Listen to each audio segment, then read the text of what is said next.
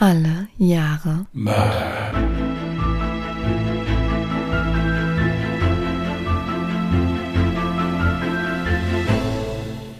Herzlich willkommen zu Alle Jahre Mörder, der True Crime Podcast mit Christian, hallo. Und Jasmin. Hi. hallo ihr Lieben. Wir hoffen, ihr seid gut durch den Black Friday gekommen und hört uns jetzt mit ganz neuen und sündhaft teuren Geräten, die ihr für einen Spottpreis da am Freitag ergattert habt. Wohl bemerkt haben wir beim Aufnehmen erst Donnerstag. Aber ich war bis jetzt noch ganz artig, obwohl fast jeder Shop irgendwie richtig gute Angebote hat. Ja, und ich finde, das ist zu persönlich, um darüber zu reden, deswegen halte ich mich da jetzt raus. Ich möchte nicht darüber sprechen. Okay, dann möchte ich ganz kurz darüber sprechen, dass wir ja letzte Woche Hans-Georg Neumann als Fall hatten und ich weiß, wahrscheinlich interessiert das niemanden und jeder denkt sich so, boah, ist das noch nicht so schlimm. Aber direkt nachdem ich die Aufnahme beendet hatte, ist mir so in den Sinn gekommen, ja verdammt, wir haben ja mittlerweile schon längst November und nicht September. Das heißt, Hans-Georg Neumann ist ja mittlerweile schon 85 und nicht 84, wie ich es im Fall gesagt habe. Ich habe dazu plädiert, den Fall nochmal neu aufzunehmen, aber sie wollte nicht. Wow. Da wird ein ganz anderer Fall draus jetzt. Auf jeden Fall. Auf jeden Fall. Ja. So- Soll, soll ich mal anfangen einfach? Also, Ja, ich bin heute auf jeden Fall schon sehr gespannt. Du hast ja gesagt, es wird heute vielleicht ein bisschen mystisch. Ich weiß schon, welchen Fall du hast. Und da kenne ich mich auch ein bisschen mit aus. Ich bin auf jeden Fall schon sehr gespannt. es ist ein Fall, den der eine oder andere vielleicht kennt. Also dieser Fall ist jetzt nicht so unbekannt in Podcast Deutschland. Mhm. Deswegen verweise ich darauf, hört euch auf jeden Fall die Nachbesprechung an, weil ich das mal ein bisschen anders versucht habe anzugehen. Mhm. Und da könnten vielleicht so die eine oder andere Fakt kommen, der vielleicht noch nicht behandelt wurde. Ich habe jetzt natürlich nicht alle Podcasts gehört, die den Fall behandelt haben, aber ich habe das mal versucht, etwas anders aufzuzäunen. Aber ich fange einfach mal an und dann schauen wir mal, wie weit wir kommen. By the way, ich habe mir dazu noch keinen Podcast angehört. Das finde ich sehr sportlich von dir. Mhm. Gut. Okay, dann lege ich mal los. Der Fall heißt Die Tote im Wassertank aus dem Jahre 2013. Das Überwachungsvideo eines Hotelaufzuges. Zu sehen ist eine junge Frau asiatischer Abstammung. Sie betritt den Aufzug und beugt sich über die Schalttafel. Sie beginnt wild verschiedene Stockwerke zu drücken, so als würde sie einen Code eingeben. Die Frau wirkte dabei nervös, ja fast ein bisschen verängstigt. Danach wartet sie einen Moment und riskiert dann noch einen raschen Blick auf den Hotelflur. So als würde sie sich vor jemandem verstecken. Oder flüchten. So macht es zumindest den Eindruck. Denn als die Frau den Aufzug wieder betritt, versteckt sie sich in der Ecke, wo die Schalltafel hängt. Aber nur für kurz. Denn dann geht sie wieder zurück auf den Flur und es scheint, als würde sie mit jemandem reden. Doch auf dem Video ist niemand zu sehen. Die Dame gestikuliert und wird dabei immer hektischer, bis sie dann aus dem Auge der Kamera verschwindet. Es wird das letzte Mal sein, dass sie lebend gesehen wird. Die Frau ist die 21-jährige Elisa Lam. Und das von mir erwähnte Überwachungsvideo wurde bis heute mehr als 31 Millionen Mal auf YouTube geklickt. Es ist aus dem Jahre 2013 und wird noch sehr wichtig im Laufe dieses Falls werden. Doch von Anfang an. Elisa Lam wurde am 30.04.91 als Tochter chinesischer Einwanderer in Vancouver geboren. Sie war also kanadische Staatsbürgerin und sprach sowohl fließend Englisch als auch Kantonesisch. Ebenso war sie begeisterte Bloggerin und unterhielt auf der Plattform Blogspot einen eigenen Blog. Später führte sie sogar noch einen zweiten auf Tumblr ein.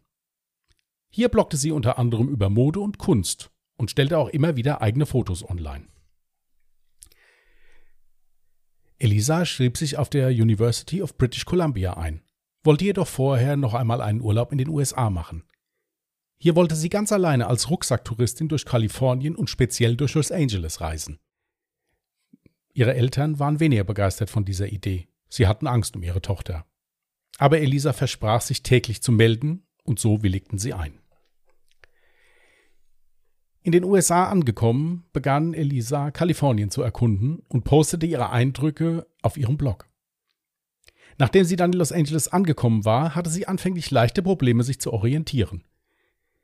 Auch die Hotelsuche gestaltete sich aufgrund der fehlenden Ortskenntnisse etwas schwierig. Als Elisa in ihrem Stadtplan stöbernd durch die Straßen von Los Angeles irrte, wurde sie von einem jungen Mann angesprochen. Ihm war aufgefallen, dass sich Elisa offensichtlich verirrt hatte. Er stellte sich ihr als Dylan vor und bot seine Hilfe an. Elisa und er kamen ins Gespräch und sie bat ihn, ihr ein günstiges Hotel zu empfehlen. Dylan zählte als erstes einige Jugendherbergen auf und als letztes das Cecil Hotel. Da sich beide auf Anhieb sympathisch waren, gab Dylan Elisa seine Telefonnummer und bot ihr an, er könne sie ja mal zum Essen einladen. Nach einer kurzen Wegbeschreibung machte sich Elisa auf den Weg zum Cecil Hotel. Das Cecil Hotel. Ein Hotel mit Geschichte. Dies ist jedoch nicht im positiven Sinne zu verstehen. Ursprünglich beim Bau in den 1920ern als Innabsteige für Hipster geplant und vor allen Dingen beworben, lag das Cecil Hotel an einer gefährlichen Ecke von Downtown Los Angeles. In den angrenzenden Straßen wimmelte es von Obdachlosen, Junkies und Dealern. Auch die Hotelgäste waren alles andere als hip. Das Hotel wurde hauptsächlich als Stundenhotel und Wohnungsersatz für sozial schwächer Gestellte genutzt. Auch der eine oder andere Mörder soll hier schon mal gewohnt haben, weil sich in dem Hotel jeder um seinen eigenen Kram kümmert, wie es hieß. Es verging kein Abend, an dem man in den Gängen nicht Geschrei oder Schlimmeres vernahm. Bei Rucksacktouristen war das Siesel dennoch beliebt, da es günstig war und man rund um die Uhr ein Zimmer bekam. Auch Elisa bekam sofort einen Platz in einem Dreibettzimmer. Hier verweilte sie allerdings nur kurz, da es mit den anderen zwei Mitbewohnerinnen zum Streit kam. Elisa bezog daraufhin ein Einzelzimmer. Ebenso rief sie wie versprochen während ihrer ganzen Reise täglich bei ihren besorgten Eltern an. Auf deren Bitten sagte sie ihnen auch immer, in welchem Hotel sie gerade abgestiegen war. In ihrem Blog postete sie, ich bin im Lalaland angekommen und wohne im Cecil Hotel. Das Hotel wurde 1928 im modernen Stil gebaut. Aber da wir ja in LA sind, ist es jetzt also eine Bruchbude. Heute Abend gehe ich aus. Hoffentlich machen mich nicht irgendwelche widerlichen Typen an. Die nächsten drei Tage verbrachte Elisa damit, Los Angeles zu erkunden. Sie war so fasziniert von dem pulsierenden Leben auf den Straßen und machte viele Fotos. Einige davon fanden sich auch in ihrem Blog wieder. Und natürlich meldete sie sich wie versprochen täglich bei ihren Eltern. Alles verlief bis dahin friedlich und sie genoss ihren Urlaub in vollen Zügen. Am 31. Januar machte Elisa abends wieder einen ihrer Blog-Einträge, als sie Zeugin der unschönen Seite des Cecil Hotels wurde. Sie hörte, wie ein Paar sich lauthals im Nachbarzimmer stritt. Daraufhin verließ sie ihr Zimmer, um nachzusehen, was passiert sei. Kurz vorher hatte sie noch mit ihrer Familie telefoniert. Danach verlor sich ihre Spur. Als ihre Eltern am 1. Februar nichts von ihr gehört hatten, riefen sie besorgt im Cecil Hotel an und baten den Portier, nach ihrer Tochter zu sehen. Der Portier hielt Wort und verschaffte sich nach mehrmaligem Anklopfen mit dem Generalschlüssel Zutritt zu Elisas Zimmer. Sie war nicht da. Es gab aber auch keine Anhaltspunkte, als wäre etwas passiert oder gar jemand gewaltsam eingedrungen. Der Portier meldete sich wieder bei ihren Eltern und gab an, dass er ihre Tochter nicht finden könne. Es wurde sofort eine Vermisstenanzeige bei der Polizei aufgegeben und Elisas Eltern machten sich auf den Weg nach Los Angeles. Die Polizei nahm die Vermisstenmeldung sehr ernst und begann sofort mit den Ermittlungen. Es wurden unter anderem der Portier und die Bewohner und Bewohnerinnen der angrenzenden Zimmer befragt. Aber alles ohne Erfolg. Auch die Videoaufnahmen der Überwachungskameras wurden gesichert und auf Hinweise untersucht. Darin fanden die Ermittler das am Anfang beschriebene Video. Auch eine Durchsuchung ihres Hotelzimmers ergab keinerlei Hinweise. Lediglich über eine Sache waren sich die Ermittler sicher. Elisa ist nicht abgereist. All ihre Kleider und auch ihr Laptop waren noch da, lediglich ihr Handy fehlte. Nach Angaben der Polizei gingen sie in diesem Fall vor, wie als sei ein Mord passiert. Also wurde jedes Zimmer des Hotels nach Elisa durchsucht und die Polizei ging mit Leichenspürhunden das gesamte Hotel einschließlich Dach und Keller ab. Ein Foto von Elisa wurde in der Presse veröffentlicht. Alles ohne Ergebnis. Elisa blieb verschwunden. Dieser Zustand hielt ganze zweieinhalb Wochen an.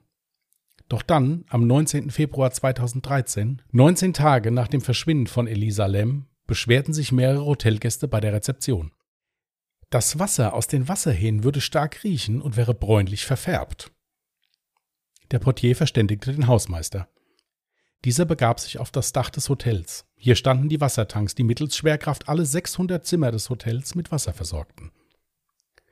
Der Hausmeister kletterte die schmale Leiter hinauf und öffnete den ersten Tank. Was er dort sah, hätte ihn fast von der Leiter geworfen. In dem Wassertank schwamm die Leiche einer entkleideten Frau. Es war Elisa Lam. Die Polizei sperrte unverzüglich den Fundort ab und sicherte Spuren. Die Tür zum Dach war alarmgesichert und laut Angaben des Hotelpersonals stets verschlossen. Das beschränkte den Kreis der Verdächtigen auf den Portier und den Hausmeister. Beide wurden lange verhört, aber danach war sich die Polizei sicher, dass sie nichts mit dem Fall zu tun hatten. Die Polizei entschied sich außerdem vorerst Presse und Öffentlichkeit nicht zu informieren. Auch die Obduktion der Leiche gestaltete sich schwierig. Da die Leiche schon sehr lange im Wasser schwamm, war sie aufgedunsen und entsprechend verwest. Bei der Blutuntersuchung wurden Rückstände von Medikamenten gefunden. Ansonsten wies die Leiche keinerlei Spuren von Gewalteinwirkung auf. Lediglich das Rektum war geschwollen. Dies konnten die Gerichtsmediziner allerdings mit der langen Liegezeit der Leiche im Wasser erklären. Der Obduktionsbefund lautete also nach langem Überlegen Tod durch Ertrinken ohne erkennbare äußere Einwirkungen. Die Ermittler waren mehr als überrascht. Aber alle Möglichkeiten, ein Gewaltverbrechen aufzuklären, waren nun ausgeschöpft. Während sie auf das Obduktionsergebnis warteten, checkten die Mordermittler die Verbindungsnachweise des immer noch verschwundenen Handys. Diese ergaben, dass Elisa neben dem Telefonat mit ihrer Familie noch einmal eine andere Nummer angerufen hatte. Es war die Nummer von Dylan, dem jungen Mann, der Elisa den Weg zum Cecil Hotel erklärte. Die Ermittler verhörten Dylan stundenlang. Dieser gab auch sofort zu, mit Elisa telefoniert und sich später mit ihr verabredet zu haben. Sie sei jedoch zum vereinbarten Treffen nicht erschienen und somit habe er sich auch nicht mehr bei ihr gemeldet. Für den Abend des Verschwindens von Elisa Lam legte er ein wasserdichtes Alibi vor. Somit wurde der Fall als abgeschlossen zu den Akten gelegt. Zu früh für die Öffentlichkeit. Viele Hobbydetektive versuchten sich an der Lösung. Sie fanden unter anderem heraus, dass das Video von Elisa Lam im Aufzug um eine Minute geschnitten war. Was war in dieser Minute zu sehen? Der Mörder? Auch war komisch, dass die Polizei und auch Elisas Eltern keinerlei Fragen mehr beantworteten. War hier gar etwas Mysteriöses passiert? Auch ist bis heute nicht geklärt, wo ihr Handy ist. Am mysteriösesten allerdings ist, dass 28 Tage nach ihrem Tod noch einmal ein Blog-Eintrag erfolgte. Es war das Bild einer Tarotkarte. Diese zeigte den Eremit. Dieser ist das Symbol des Alleinseins. Auch fanden eifrige Leser des geleakten Obduktionsbefundes von Elisa, dass an ihr ein Test durchgeführt wurde. Und dieser Test wurde als Elisa-Test bezeichnet. Wurde hier illegal und unethisch an einer Leiche rum experimentiert?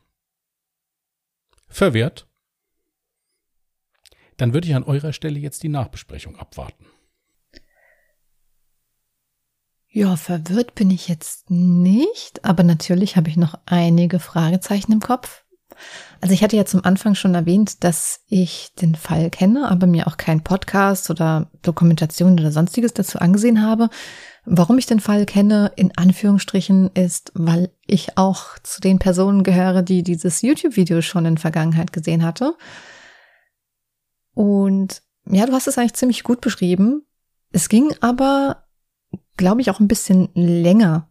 Also das Interessante fand ich, was auch an dem Video so ein bisschen merkwürdig war, man hat halt gesehen, wie sie eben diese Knöpfe gedrückt hat.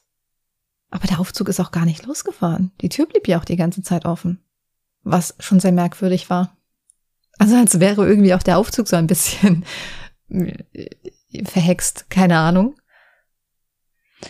Das fand ich zum einen merkwürdig, ähm, aber ich kann mich noch sehr gut dran erinnern, wie sie dann halt eben ähm, kurz sich rausgestellt hat und mit jemandem ähm, ja so wild ähm, gestikuliert und in Anführungsstrichen gesprochen hat. Man hat natürlich niemanden gesehen, aber sie hat auch in eine Richtung geguckt, als hätte da jetzt zum Beispiel ein Portier stehen können, den sie dann darauf hinweist, ja, der Aufzug funktioniert nicht oder so. So habe ich mir das damals zumindest erklärt, dieses Video. Jetzt, wo du darüber jetzt so ein bisschen mehr erzählt hast, kam mir in den Sinn, dass sie höchstwahrscheinlich eine psychische Erkrankung haben könnte. Ja, gut. Was ihr jetzt nicht sehen könnt, er nickt gerade ein wenig. Das finde ich schon mal ganz gut. Ich, ich, lasse dich jetzt einfach mal erzählen. Ich habe, wie gesagt, natürlich noch Fakten dazu aufgeschrieben, die ich gleich auch noch erzählen werde. Aber ich möchte gerne mhm. erstmal Jasmins Meinung dazu hören und dann komme ich zwischendurch und sage immer noch mal was dazu. Okay. Ja, du hattest auch ziemlich auffällig jetzt in einem Fall erzählt, es wurden Rückstände von Medikamente in ihrem Körper gefunden. Da ist jetzt natürlich dann die Frage, wahrscheinlich hast du es mit Absicht so mystisch geschrieben. Entweder waren es wirklich Medikamente, die gegen irgendeine psychische Erkrankung waren, oder aber vielleicht hat sie sogar Drogen konsumiert. Das wäre natürlich auch eine sehr simple Erklärung. Auch während eines Drogenrausches hat man ja Verfolgungsängste. Das würde dieses Video erklären. Die Frage ist halt die, wie sie dann in den Wassertank gekommen ist. Entweder wurde sie tatsächlich reingeschubst, wenn sie allerdings mit niemandem zu sehen war auf den ganzen Videoaufnahmen und auch keiner der Zeugen irgendwas sagen oder sehen konnte. Schwierig. Vielleicht ist sie selbst reingesprungen im Drogenrausch oder halt eben bei einem, ja, beim psychischen Anfall, sage ich jetzt mal, hat man ja schon alles ähm, gehört, dass Menschen aus Fenster ähm, springen oder sonstiges oder von Dächern springen. Für mich stellt sich jetzt noch die Frage, wo ist das Handy? Wurde der Wassertank so gut untersucht, dass auch das Handy hätte sichergestellt werden können? Weil das finde ich auch merkwürdig, dass das bis heute nicht gefunden wurde. Ja, ich, das waren jetzt so meine ersten Gedanken dazu. Jetzt kannst du mir mal sagen, ob ich so komplett auf dem Fehlweg bin oder. Nein, bist du überhaupt nicht. Bist du überhaupt nicht. Ich werde jetzt mal auf ein paar Sachen eingehen. Wir fangen mit dem ersten, was du gesagt hast, an, was eigentlich auch absolut sinnvoll ist. Es ist wirklich so. Elisa Lem war krank und sogar, und zwar psychisch krank und das auch gar nicht wenig. Mhm. Die litt an einer bipolaren Störung und am Borderline-Syndrom kurze Erklärung für die, die nicht wissen, was eine bipolare Störung ist. Eine bipolare Störung ist, wie man auch so schön nennt, manisch-depressiv. Das mhm. heißt also, die hatte Phasen, wo die hochgradig depressiv am Boden zerstört war und hatte dann auch Phasen, wo sie wirklich manisch war, also sprich absolut übereifrig. Ich hatte in meiner beruflichen Karriere schon Maniker kennengelernt, die waren der festen Ansicht in ihrer Manie, sie könnten ein Flugzeug fliegen, weil sie einmal den Flugsimulator gespielt haben. Hätten die ein mhm. Flugzeug da gehabt, wären die das auch geflogen. Ja, es gibt auch Leute, die denken, sie wären unsterblich. Genau, sowas in der Richtung. Mhm. Die Medikamentenrückstände, die in dem Blut gefunden wurden, das war unter anderem Quetiapin. Quetiapin ist ein relativ ordentlich starkes Psychopharmaka. Mhm. Noch zwei, drei andere Substanzen, die konnte man aber nicht mehr richtig nachweisen, weil die Leiche halt eben wirklich so verwest war schon und so mit Wasser aufgedunsen war. Und es wurde noch ein Mittel gegen Epilepsie gefunden. Das hat die Polizei dann natürlich mit den Eltern besprochen. Die Eltern haben dann eingeräumt, ja, sie wäre psychisch krank, sie hätte aber laut Aussage der Eltern niemals versucht, sich umzubringen oder sowas. Hatte sie Epilepsie oder ist das ein Medikament, ähm, was man auch gleichzeitig Man verstärkt? kann dieses Medikament auch anderweitig noch bei psychischen Störungen einsetzen. Okay. Das ist also nicht so bekannt, warum das jetzt eingenommen wurde. Zumindest ging daraus jetzt nichts hervor. Was dazu passt, ist, dass sie anfänglich ja in einem Dreibettzimmer untergebracht war, also mit zwei anderen Mädels. Ah, das wollte ich auch fragen. Ja. Ähm, das hat aber nicht funktioniert. Die zwei Damen haben sich über absonderliches Verhalten ihrerseits beschwert. Also sie muss sehr aggressiv gewesen sein und sich absonderlich verhalten haben. Es ist aber nicht gesagt worden, war also wie oder so. Daraufhin kam es zum Streit und daraufhin wurde ihr dann ein Einzelzimmer gegeben. Mhm. Dieses Einzelzimmer befand sich auch nicht im Cecil Hotel. Dieses Einzelzimmer befand sich im Stay in Maine. Ich werd wir werden euch ja ein Bild von diesem Cecil Hotel posten. Das ist also im Prinzip, sind das zwei schmale Hochhäuser nebeneinander, die mit, mit den Dächern verbunden sind. Mhm. Die hat also nicht direkt im Cecil Hotel gewohnt, sondern im Stay in Maine. Und dieses Stay in Maine ist zwar im Gebäude des Cecil Hotels, hat aber einen eigenen Eingang. Mhm. Einfach nur noch mal so, das habe ich noch ein bisschen bei Recherche rausgefunden. Dann dieses Aufzugsvideo, wo du also äh, richtig gesagt hast, dass sie sich da wirklich ziemlich absonderlich verhält. In einem, in einer YouTube-Doku wurde beschrieben, dass dieser Aufzug nicht der beste war. Deswegen gingen auch die Türen dann ständig nicht richtig zu oder so. Mhm. Und es wurde in diesem YouTube, in diesem YouTube-Video, was eine Dokumentation war, dann auch gezeigt, dass sie einmal in dem Aufzug sogar stecken geblieben ist. Mit einem anderen Herrn noch. Okay. Das habe ich aber nirgendwo gefunden. Und da dieser, dieser Bericht, diese Dokumentation im Allgemeinen sehr dick aufgetragen war, habe ich das jetzt erstmal ignoriert. Mhm. Ja, weil dieser andere war natürlich auch, der hat dann auch total psychisch auffällig ausgesehen und total verrückt war. Der dann ist dann da durchgedreht in dem Aufzug, weil der stecken geblieben ist und so. Das habe ich jetzt mal weggelassen. Ich denke, das ist wieder nur gemacht worden, weil es halt gut aussieht. Aber wenn dieser Mann sich dort in diesem Aufzug befunden hätte, dann hätte man auch diesen Mann befragt als Zeugen. Der wurde genau. ja dann auch ausgeschlossen als Täter. Genau. Oder? Dazu komme ich jetzt. Diese Minute, die laut den Hobbydetektiven da gefehlt hat, waren genau 45 Sekunden. In diesen 45 Sekunden waren noch zwei andere Leute, die an diesem Aufzug waren. Die mhm. sind aber befragt worden und konnten 100% als Täter ausgeschlossen werden. Und um deren Persönlichkeitsrechte zu schützen, ist das rausgeschnitten worden, weil dieses Video von diesem Aufzug nicht, wie das oft behauptet wird, geleakt worden ist, sondern die Polizei hat das an die Presse gegeben, weil die wollte, dass das Mädchen identifiziert und gefunden wird. Und um diese zwei Menschen, die da am Aufzug standen, zu schützen, hat sie diesen Teil rausgeschnitten. Aber wäre es nicht einfacher, also ich finde es jetzt komisch, dass die Polizei direkt dieses Video dann an die Presse weitergeleitet hat, weil ich meine, wer dieses Video schon mal gesehen hat, kann man ja einfach diesen Namen eingeben und dann findet man das, glaube ich, schon auf YouTube direkt wieder. Ja. ja, die Qualität war jetzt nicht so gut, dass man unbedingt das Mädel erkennen kann. Man kann natürlich die Kleidung, die sie an dem Tag trug, vielleicht eher wiedererkennen. Aber sonst wäre es doch vielleicht hilfreicher gewesen, ein Foto von ihr einfach zu veröffentlichen, oder? Es wurde auch ein Foto von ihr veröffentlicht, aber es wurde zusätzlich auch das Video nochmal veröffentlicht. Okay. Mhm. Einfach, sie wollten es besonders genau machen, weil halt eben dieses Viertel, wo die sich da befunden hat, wirklich sehr, sehr übel war. Ja, also es war auch klar, dass während der Ermittlungen in diesem Hotel da kein Hotelgast weiterhelfen wird. Das waren alles Hotelgäste, die nicht mit der Polizei reden. Ja, also in diesem Hotel, äh, da müssen wirklich auch diverse Mörder und Gewaltverbrecher wochenlang gewohnt haben, ohne dass das irgendjemand mitgekriegt hat. Hm. Weil da halt eben keine Fragen gestellt werden. Okay. Also, das war das. Dann habe ich ja auch während dem Fall erzählt, dass sogar Leichenhunde da waren. Ja. Und die Leiche gesucht haben. Warum haben sie die nicht gerochen? Ja, das kommt daher, weil die Polizei auf dem falschen Dach war. Das Cecil Hotel hat drei Dächer, die durch einen mittleren Gang mit Treppe miteinander verbunden worden sind. Mhm. Die Polizei war wohl eher auf dem ganz linken Dach. Der Wassertank, worum es ging, stand aber auf dem rechten Dach. Okay, also ich bin jetzt mal ganz ehrlich, ich weiß ja nicht, wie so ein, der muss ja monströs sein, dieser Wassertank, wenn der ja auch ein Mensch durchpasst. Da bin ich jetzt einfach davon ausgegangen, dass der eben so luftdicht verschlossen ist, dass auch ein Spürhund das gar nicht hätte riechen können. Das wäre das nächste gewesen. Ich weiß gar nicht, ob der Hund das da oben drauf gerochen hätte, weil mhm. ja dieses Dach Wind und Wetter ausgesetzt war. Das kann ich aber nicht beurteilen. Ich weiß nicht, wie lange ein Spürhund noch riechen kann. Das weiß ich nicht. Ja, also kommt ja immer, wie gesagt, darauf an, wie gut und wie luftig das ist. Genau. Er hätte es aber ohnehin nicht riechen können, weil sie, wie gesagt, auf dem falschen Dach waren. Ja, das ist natürlich blöd.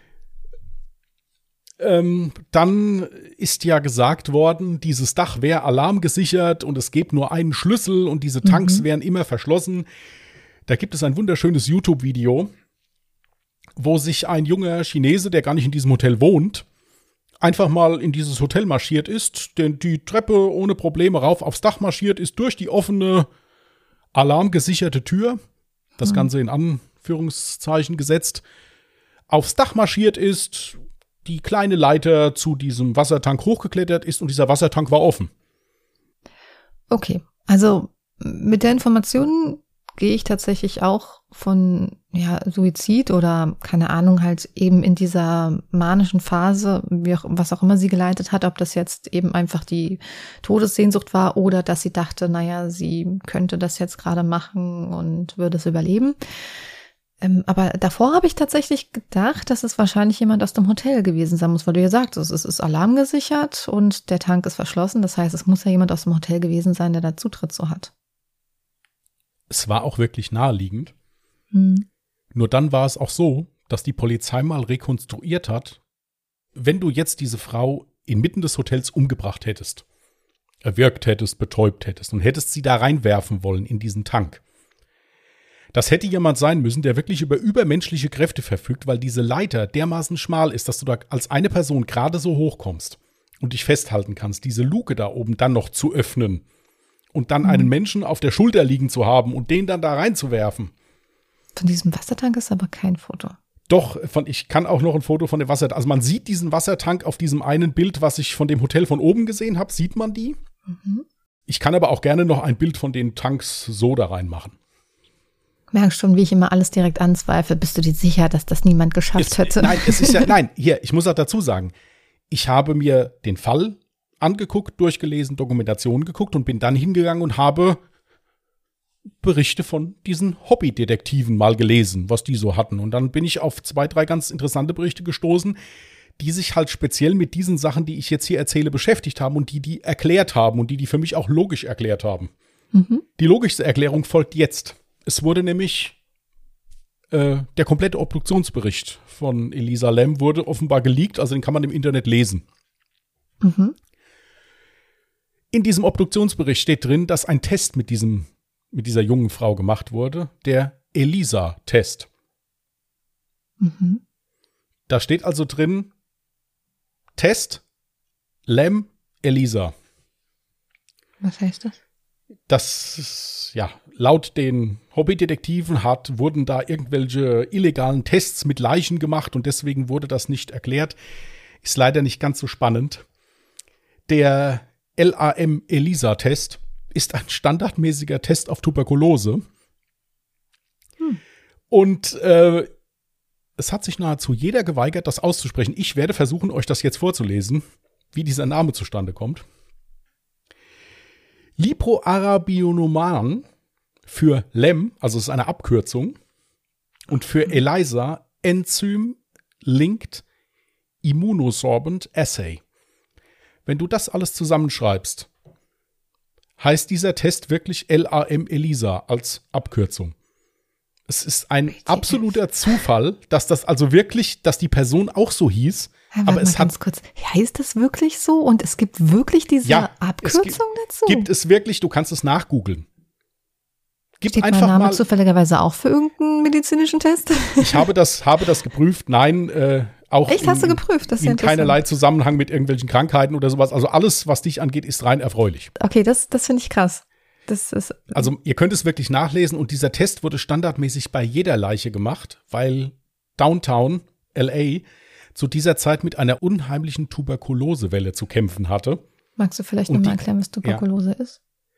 Tuberkulose ist eine Lungenerkrankung, mhm. die sich wirklich relativ schnell verbreitet, die auch früher, ja, es ist so ein bisschen so eine Armutskrankheit gewesen. Wurde auch früher viel im Krieg oder so, litten auch viele Menschen unter Tuberkulose. Ist also ein Befall der Lunge, der wirklich dann, ja, zu, irgendwann dann auch zum Tod führt. Aber trotzdem jetzt mal die Frage, warum wurde dann überhaupt dieser Test bei ihr durchgeführt? Ich meine, also so doof das jetzt klingt, aber sie war ja schon verstorben. Standardmäßig. Standardmäßiges Verfahren bei warum? Leichen. Weil es zu dieser Zeitpunkt eine absolute Tuberkulosewelle dort gab und die, ich denke mir, da auch eine Statistik geführt haben drüber. Welcher so. von den Toten an Tuberkulose erkrankt war zusätzlich noch. Also es war ein rein standardmäßiges Verfahren, das hatte mit dieser Frau überhaupt nichts zu tun. Hm. Okay. Das ist ein krasser Zufall. Okay, aber ja. eine Sache hast du jetzt noch nicht geklärt. Dieser eine ähm, Blogpost. Da muss ich dazu sagen, ich kenne mich jetzt mit, wie hieß die andere, also Tumblr und ähm, Blogspot, Blogspot. oder so hat's da gesagt. Blogspot. Genau. Ich kenne mich jetzt mit den Seiten nicht aus. Ich weiß ja jetzt, wie das so bei Facebook und so, was jetzt gerade so typisch aktuell ist. Da weiß ich, dass man im Vorfeld ähm, schon Beiträge planen kann. Aber ich war, ich, Tumblr, keine Ahnung. Da war es genauso. Okay. Du kannst also wirklich einen Blogpost montags schreiben und kannst den freitags in drei Wochen veröffentlichen lassen von denen. Ja, aber warum hat sie dann diese Tarotkarte? Das ist trotzdem irgendwie immer noch so voll creepy. Ja, und das kann halt eben sein, dass diese Tarotkarte in einer Phase der Depression gemacht worden ist. Dass sie sich halt gerade da einsam gefühlt hat. Alleine sitzend in diesem wunderschönen Hotelzimmer. Und dass sie das dann da gemacht hat. Das Handy, muss ich kurz noch einhaken, das Handy wurde bis heute nicht gefunden. Das steht aber in nahezu allen Quellen, die ich gelesen habe, aber auch drin, dass in dieser Ecke, wo sie da gewohnt hat, ein herrenloses Handy nicht lange irgendwo liegt und schon gar nicht zur Polizei gebracht wird. Das wird verkauft. Wenn das irgendwo gefunden wird. Okay, ja, vielleicht. Hm. Das mit dem Handy ist leicht zu erklären. Aber ich mache mir trotzdem noch Gedanken über diesen Post mit dieser Tarotkarte. Weil, warum hat sie, selbst wenn sie dann in dieser depressiven Phase gerade war, warum hat sie dann genau diesen Beitrag datiert auf irgendeinen Tag? Und du hattest ja auch gar nicht davon berichtet, dass ihre Beiträge auch ab und zu so ein bisschen, ja, entweder mystisch oder traurig oder keine Ahnung was angehaucht waren. Das hörte sich ja eigentlich an wie so ein typischer Lifestyle-Blog, wo das halt wirklich gar nicht reinpasst. So war es auch. Ich kann es mir vielleicht wirklich nur so erklären, dass sie vielleicht wirklich geplant hat, sich umzubringen, weil sie ja auch in diesem Wasserbehälter komplett entkleidet drin gelegen hat, aber ihre Klamotten lagen mit in dem Behälter. Was? Ja, also sie lag nackt in diesem Behälter drin und die Klamotten Das heißt- schwammen auch im Behälter. Das heißt, sie muss sich vorher ausgezogen haben, Genau, reingeworfen sich- haben, dann nachgesprungen sein. Richtig, sie muss sich vorher, entweder hat, ja, sie hat sich vorher ausgezogen und ist dann da reingesprungen. Das nächste, was noch war, was ein bisschen komisch ist, ist die Klappe von diesem Wassertank. Die war geschlossen. Aha. Ja. Ja. Hatte ich jetzt auch natürlich wieder gelesen, habe ich gedacht, okay, also es ist fast unmöglich, diese Klappe von innen zu schließen. Ja. Das ist also fast unmöglich. Was man aber dazu sagen muss, ist, dass das Problem mit stinkendem, unreinen Wasser in diesem Hotel äh, des Öfteren der Fall war. Ja, weil halt diese Wassertanks schon sehr alt waren und auch die Rohre nicht die besten waren. Mhm. Und weil dieses Wasser ziemlich gestunken hat, war es des Öfteren so, das hat natürlich das Hotel nie zugegeben, weil ja alles alarmgesichert ist und alles total sicher. Stellen sich einige Leute vor, okay, das kann sein, dass sie zwischendurch diese Tanks gelüftet haben. Also sprich, dass die die aufgemacht haben, um frische, um ja, um den Mief da rauszukriegen im Prinzip von dem Wasser. Weil Ja. es sich ja um aufgefangenes Regenwasser gehandelt hat. Ja. Ja.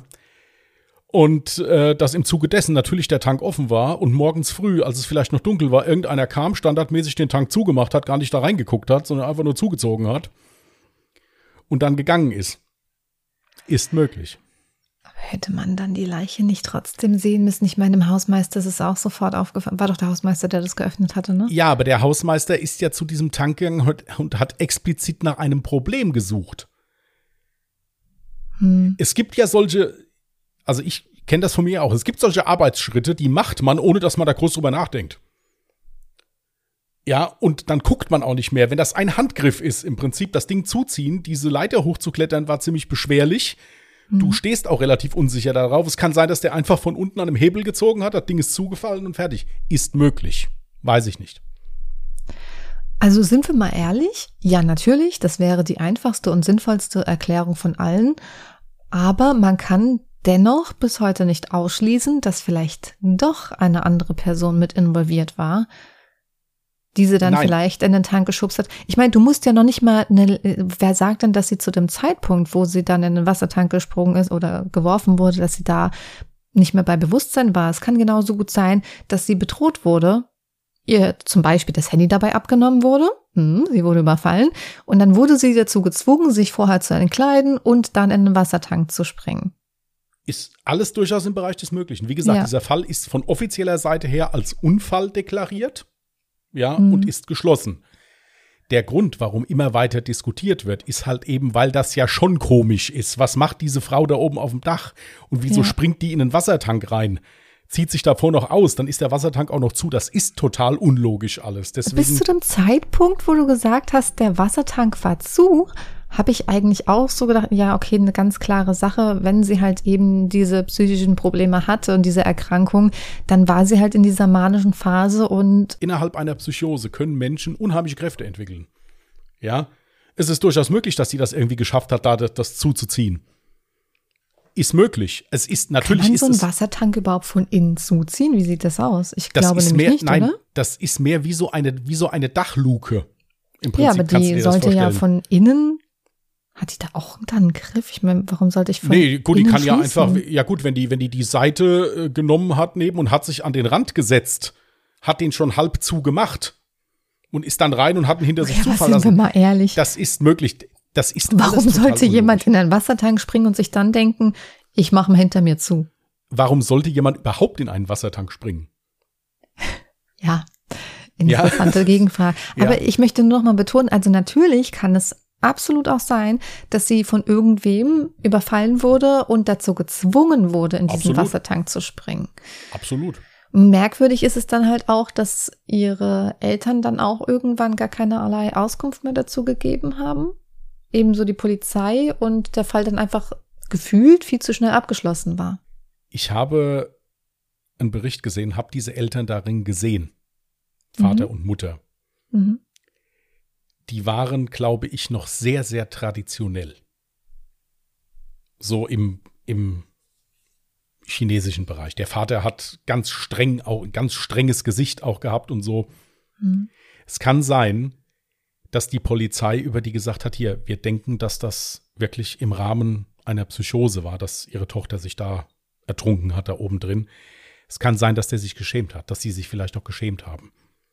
Weil Ja. gerade in diesen, in diesen Kulturen ist es so, dass sich für so etwas geschämt wird. Das ist eine Schande Mhm. dann da. Und das kann auch daran liegen, dass die Eltern da ja nicht mehr mit, mitgearbeitet haben oder auch der Presse gegenüber es nicht mehr wollten. Eine Pressemitarbeiterin ist dann nochmal zur Polizei und hat dann gesagt, dann sagen Sie uns doch wenigstens, warum eine Minute von diesem Video weggeschnitten wurde. Hm. Und daraufhin muss dann ein Polizist gesagt haben, weil wir die Persönlichkeitsrechte von zwei Zeugen schützen mussten. Und jetzt würde er nichts mehr dazu sagen. Mhm. Wie gesagt, das hier ist ein Fall, wo man wirklich schön philosophieren kann, wo man suchen kann, wo es als mystischer wird, mit diesem Blogpost auch noch dabei. Und so ist absolut interessant. Ich fand es halt interessant, den Fall vorzustellen und dann halt hinterher habe ich mich halt ewig lang gelesen. Ja, irgendeine Behauptung, wie wurde die erklärt? Und Mhm. ich habe jetzt einfach mal so die prominentesten Behauptungen zu diesem Fall habe ich jetzt einfach mal aufgeführt und habe dann halt auch mal die Erklärungen dagegen gestellt. Ja, das fand ich Ja. echt ziemlich spannend. Aber ich finde es auch nach wie vor noch sehr interessant, dass man nicht ausschließen kann, dass es tatsächlich einen Täter dazu gab, der sie dazu gezwungen hat. Kannst du nicht ausschließen. Auch Nein. bei dem Video kann man durchaus sagen, dass sie sich vielleicht wirklich vor jemanden gefürchtet und versteckt hat, der da auch wirklich dann anwesend war. Alles nicht Durchaus unmöglich? möglich. Ja. Mich würde auch mal interessieren, was unsere Zuhörerinnen und Zuhörer über diesen Fall denken, was sie für wahrscheinlicher halten. Ich muss auch dazu sagen, natürlich halte ich äh, die Möglichkeit, dass sie eine ähm, Psychose hatte und dementsprechend dann, ja, sich selbst umgebracht hat. Aber ich möchte nicht ausschließen, dass nicht auch was anderes dahinter gesteckt hat. Ihr könnt uns unsere Meinung zu dem Fall gerne auf Instagram oder auf Twitter zukommen lassen. Wir werden nämlich auch pünktlich, wenn der Fall online geht, natürlich auch mal wieder einen Post mit ein paar Bildern zu veröffentlichen. Auf Instagram findet ihr uns unter @allejahremörder mit OE geschrieben und auf Twitter unter @allejahremorde. Gerne könnt ihr uns das auch per E-Mail zukommen lassen unter contact allejahremörder.de auch mit OE geschrieben. bin auf jeden Fall gespannt, was für eine Diskussion dann unter den Kommentaren herrschen wird. Ja, und einer Diskussion möchte ich schon mal vorgreifen, eh, weil ich ja schon mal eine kleine Diskussion hatte bezüglich meiner Aussprache äh, asiatischer Namen oder sowas. Es ist wirklich so, ich habe mehrere äh, Dokumentationen geguckt. Der Name wird nicht Eliza ausgesprochen, wie ich es des Öfteren gerne mal machen wollte. Der Name wurde wirklich Elisa ausgesprochen und der Familienname Lamb. Ich finde, steht, das muss man nicht dazu nein, sagen. Nein, es ist mir jetzt einfach so aufgefallen. Es ist auch bei Wikipedia steht sogar auch der kantonesische Name von ihr drin.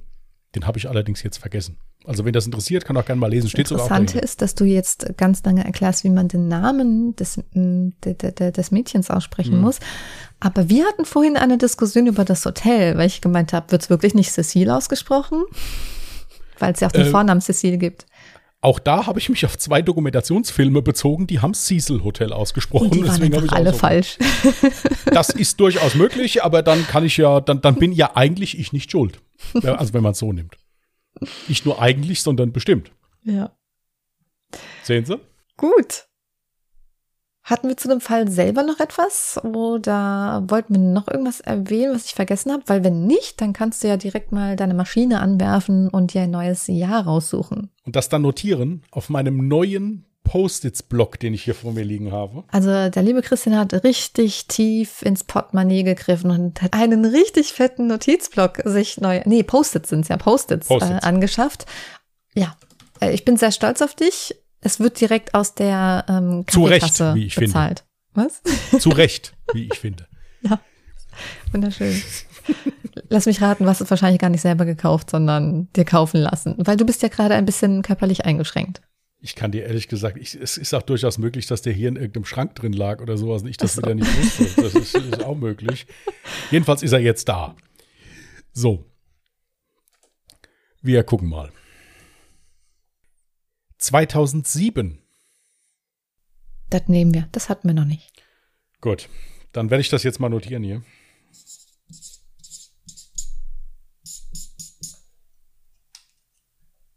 Wunderschön. Gut. 2007, da müsste ich, war ich da 19? Ich kann gerade nicht rechnen.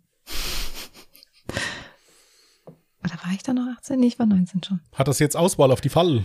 Nee, so, weil ich gerade überlegt habe, war das nicht mein Abi-Jahrgang? Und dann habe ich gedacht, nee, das war 2006. Ich habe mich nämlich voll geärgert, dass Gab ich nicht nur 07 hatte. Gab es da irgendwelche interessanten Todesfälle, von denen ich wissen müsste? Bitte? Äh, achso, daran kann ich mich jetzt leider nicht erinnern. daran kann ich mich leider nicht erinnern. Dann bringt mich diese Information nicht weiter. Gut. Ich verwechsel das immer. Ich denke immer, ich habe 07 Abi gemacht, dabei war das eine Freundin, die ähm, ja eine Klasse unter mir war und da habe ich mich voll geärgert, weil sie nämlich dann dieses Abi-Thema 007 hatte und unser Abi-Thema war halt voll langweilig. Weißt du, was unser Abi-Scherz war? Kennst du das noch aus der Schulzeit Abi-Scherz? Ja, hatten wir auch. Ich habe ja auch Abitur also gemacht. Ich hatte das beschissenste ever. Wir haben eine Beerdigung gemacht. Richtig dumm. Ja, wir haben relativ viel Alkohol getrunken, sind mit einem Traktor rumgefahren. War lustig. Also wir sind gefahren worden natürlich. Also wir sind nicht äh, selbst gefahren. Ja, wäre ja auch gar keiner mehr zu in der Lage gewesen. So. Also ich möchte kurz dazu erwähnt haben, ich war halt voll Bad Girl. Ich bin einfach nicht hingegangen, weil mir das zu doof war. Weil jeder hatte richtig niceen Abi-Scherz. Alle hatten dann irgendwie frei. Da hat sich jeder drauf gefreut und wir haben so was Lames gemacht. Du bist dann gerade in die Kneipe, gell? Ich bin direkt in die Kneipe. Ja. Nein, ich bin ja. tatsächlich zu Hause geblieben. ich war doch ein artiges Mädel. Ja. Ich kannte dich da. Ich kannte, ja gut, ich kann das weder, weder unterschreiben noch verneinen. Ich kannte dich da ja noch nicht. Doch, während der Schulzeit war ich wirklich äh, sehr artig, nee, da kannte ich sehr dich noch ruhig nicht. und ähm, überall beliebt. Also so, ja, die ist ruhig, die ist okay. Also, also du bist heute auch überall beliebt. Ruhig, gut, es kommt drauf an. In welcher Lebenssituation bin ich gerade so erwischt? Gut, genug privates Geplaudere. Ich freue mich ja, auf bestimmt, nächste bestimmt Woche. Schon wieder, bestimmt schon wieder Zuhörer verloren. Ach, schade. Naja, ja. nächste Woche sind wir ein Jahr weiter. Ne? Lustigerweise habe ich 2014 direkt ein Jahr nächst, äh, weiter. Und ich habe auch schon einen Fall und bin auch schon sehr gespannt, wie er ankommt. Gut. Dann wünschen wir euch einen guten und gesunden Start in die Woche. Passt gut auf euch auf. Und wir hören uns nächsten Sonntag wieder. Bis dahin und tschüss. Macht's gut. Bye.